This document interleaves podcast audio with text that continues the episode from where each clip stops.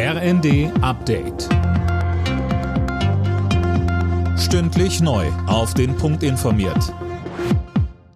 Ich bin Gisa Weber. Guten Abend. Es kommt nicht wirklich überraschend. Bei der Bahn stehen im neuen Jahr längere Streiks an. Das zeigt eine Urabstimmung der Lokführergewerkschaft. Mehr von Tom Husse.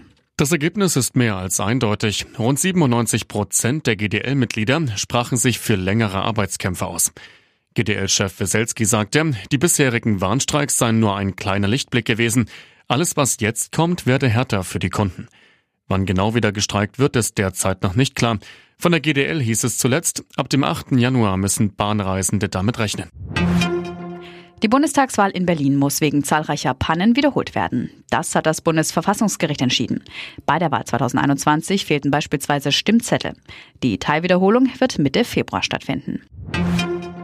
Ein weiterer Autobauer übernimmt zunächst die gestrichene staatliche E-Auto-Prämie. Auch Volkswagen hat sich jetzt dafür entschieden.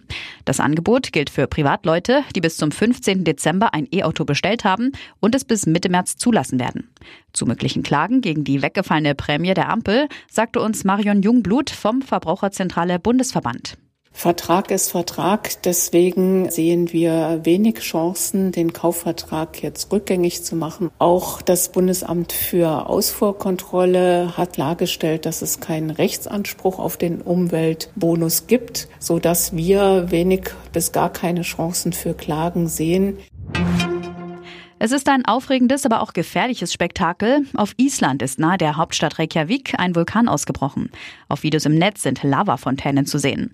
Der Vulkanologe Valentin Troll sagte uns, unerwartet kam der Ausbruch nicht. Zuletzt gab es in der Region mehrere Erdbeben.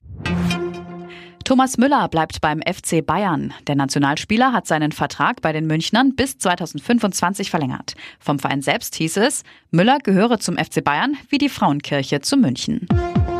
Alle Nachrichten auf rnd.de